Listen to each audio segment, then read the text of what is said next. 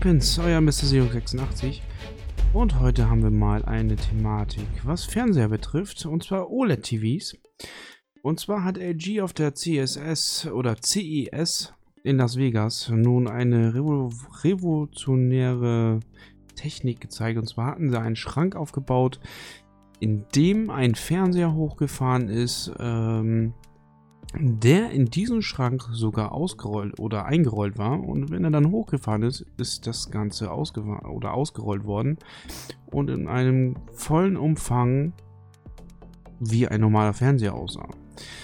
Äh, der ganze Fernseher hat eine Größe von 65 Zoll, wenn er komplett ausgefahren ist. Man hat die Möglichkeit, ihn sogar nur halb oder nur teilweise auszufahren, dass man ihn zum Beispiel auch als äh, Musikplayer benutzen kann. Dann hat man zum Beispiel nur ein Bild von einer, ja, von so einer CD, wieso wie man es von, hm, ja, eigentlich wie vom Windows Media Player kennt. Da wird dann ja manchmal, wenn man zum Beispiel kein Cover drauf hat oder so, einfach so eine CD abgeblendet und vorspulen, zurückspulen und Play- und Pause-Taste angezeigt. Und das ist mit diesem Fernseher wohl auch möglich. Auf jeden Fall eine revolutionäre Technik. Hat, denke ich mal, gewisse Vorteile. Es spart dann Platz. Man hat wirklich nur so einen kleinen Schrank. So, so ein, wie kann man sich den vorstellen? Ja, ich würde mal sagen, wie so ein kleiner Schuhschrank. Wo man so ein paar Schüchen drin hat. Äh, der im Normalfall irgendwie vor dem Eingang oder vor dem Eingang von der Haustür steht. Und ja, man fährt das Ding einfach aus und man hat ein 65 Zoll OLED-TV einfach da mal äh, auf einmal draufstehen. Also das ist schon echt eine geile Sache. Das Ganze hat natürlich eine 4K-Auflösung. Und ja, meines Erachtens auf jeden Fall eine sehr geile Technik. Also, es ist platzsparend, definitiv. Ich würde mal behaupten, dass es wahrscheinlich auch weniger Strom kosten wird, einfach aufgrund dessen, weil es ähm, eine ganz andere Technik ist, weil es muss ja, müssen oder müssen ja irgendwelche mm, mm, LEDs sein, die, sag ich mal, haltbar sind und wahrscheinlich äh, flexibel sind. Und somit denke ich oder hoffe ich, glaube ich, dass es auch äh, weniger Strom verbrauchen wird. Ja, und in diesem ganzen Schrank zum Beispiel ist auch schon ein Lautsprecher oder eine Soundanlage mit integriert. Also der hat sogar eigentlich im, im, Endeffekt das, was ein ganz normaler Fernseher auch mitbringt, integriert. Und ähm, dank einer Google Assistant äh, hat dieser Fernseher, Fernseher sogar eine Verbindung zu Amazon Alexa und lässt sich somit äh, auch als Schaltzentrale für Smart Home, sage ich mal, benutzen. Ebenso ist natürlich Apples AirPlay 2 und deren HomeKit-Technologie mit an Bord. Angaben zum Preis sind leider noch nicht vorhanden, aber meistens sind die Signaturmodelle jedoch im vierstelligen Preisvergleich äh, oder Preisbereich. Das Ganze soll natürlich im Frühjahr oder zumindest peilt LG im Frühjahr diesen Fernseher an zu releasen. Allerdings ist das Ganze noch in der USA. Wann das Gerät in Deutschland erhältlich ist, ist leider noch nicht bekannt. Ich denke mal, es ist auf jeden Fall eine nette Technologie und jeder, der das Geld hat, wird sich so einen Fernseher wahrscheinlich auch leisten. Aber ähm, ja, ich denke mal, eine Anfrage eine, oder Frage und Angebot, Nachfrage und Angebot ich denke, es wird mit der Zeit auch sinken und es wird auch immer mehr andere Technologien kommen. Ich glaube, vor ein paar Jahren war ja auch mal die Rede von einfach einer ganz normalen Folie.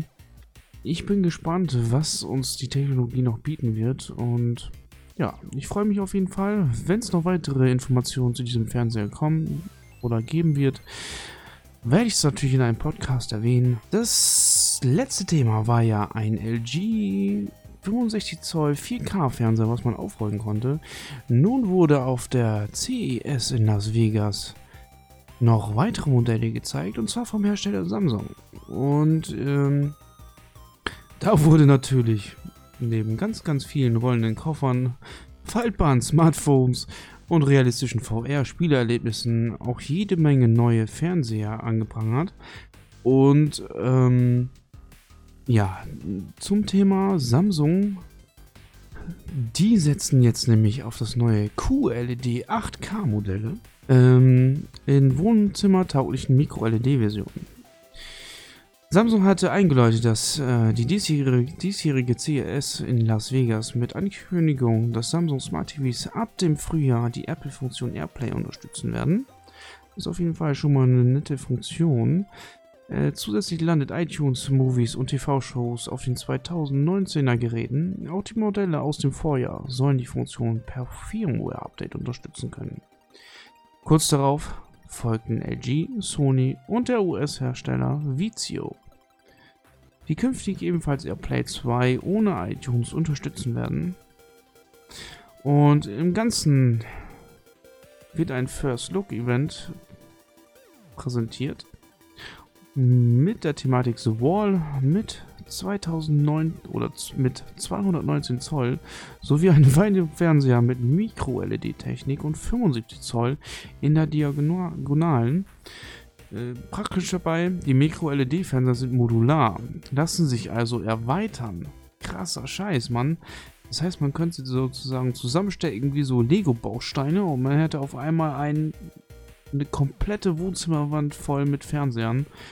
Also das klingt echt geil. Das würde vielleicht auch erklären, wie LG so einen faltbaren Fernseher machen konnte. Vielleicht haben die das da irgendwie mit integriert. Vielleicht ist er nicht wirklich so faltbar, wie wir es mit einer Folie vorstellen, sondern einfach, ja, wie so ein, wie so ein Rolltor vielleicht.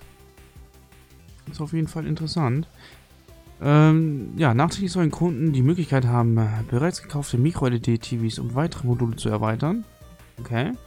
Ähm, ob diese Möglichkeit zeitlich begrenzt ist, konnte Samsung auf Nachfrage noch nicht beantworten. Zudem sollte man technischen Aufwand für eine Umrüstung nicht unterschätzen. Die neuen Micro-LEDs sollen laut Samsung weniger Hitze entwickeln, was logischerweise, was wir bei dem letzten Podcast schon hatten, weniger Strom verbrauchen. Nähere Angaben hat Samsung dazu aber noch nicht gemacht, genauso wenig zum Preis und Verkaufsstart der neuen Modelle. Es bleibt fraglich, ob wir die Modelle noch in diesem Jahr im Handel sehen werden. Auf jeden Fall ist interessant, dass Samsung da jetzt die Apple-Fassung auch mit integrieren will, so wie die anderen äh, Firmen auch mit, äh, sage ich, nachziehen. Ja, in diesem Jahr zeigt Samsung natürlich auch wieder Fernseher mit Cool-LED-Technologie. Also ich habe schon, ich glaube letztes Jahr habe ich schon den einen oder anderen gesehen, der für mich aber persönlich leider tatsächlich unbezahlbar ist. Also ich glaube, die lagen teilweise bei 10.000 bis 20.000 Euro, wenn ich mich nicht täusche. Und ja, der Vorteil zum LED-LCD-TVs ist laut Aussage von Samsung eine bessere Farbwiedergabe und eine wesentliche höhere Helligkeit ich denke, wir kennen das auch schon von Handys und ich bin der Meinung, es ist auch tatsächlich so, dass die äh, diese diese Farb diese diese Kräftigkeit an Farbe tatsächlich besser ist. Also vielleicht kommt es einem auch nur so vor, aber ich finde schon, dass diese OLED Fenster, TVs, Handys schon eine bessere Bildqualität bringen. Also es macht einfach Spaß darauf zu gucken. Also das ist echt richtig geil. Also ich persönlich finde es, also ich kann es mal hypen. Ähm, die OLED-Modelle Konkurrenz machen und ja. Achso, die sollen sogar noch besser sein wie OLED, alles klar. Heftig. Krass. Gut, das wird wahrscheinlich die Pixeldichte einfach machen.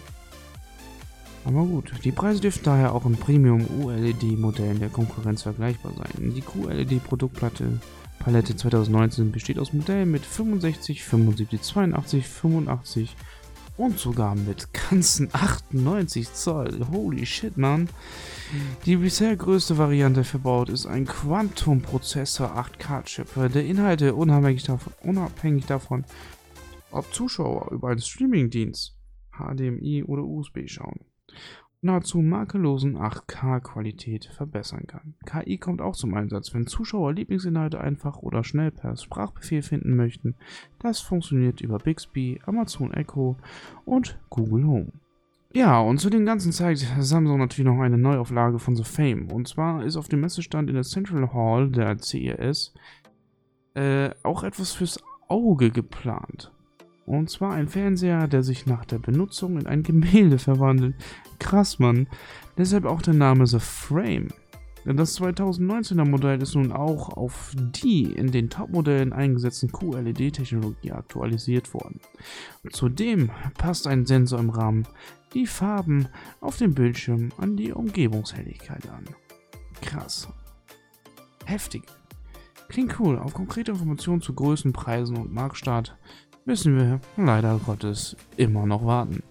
Ja gut, ich meine, das ist völlig normal beim Messen, dass die sich da natürlich noch nicht so oder dass sie noch nicht so viel offenlegen, was die ganzen Sachen kosten werden.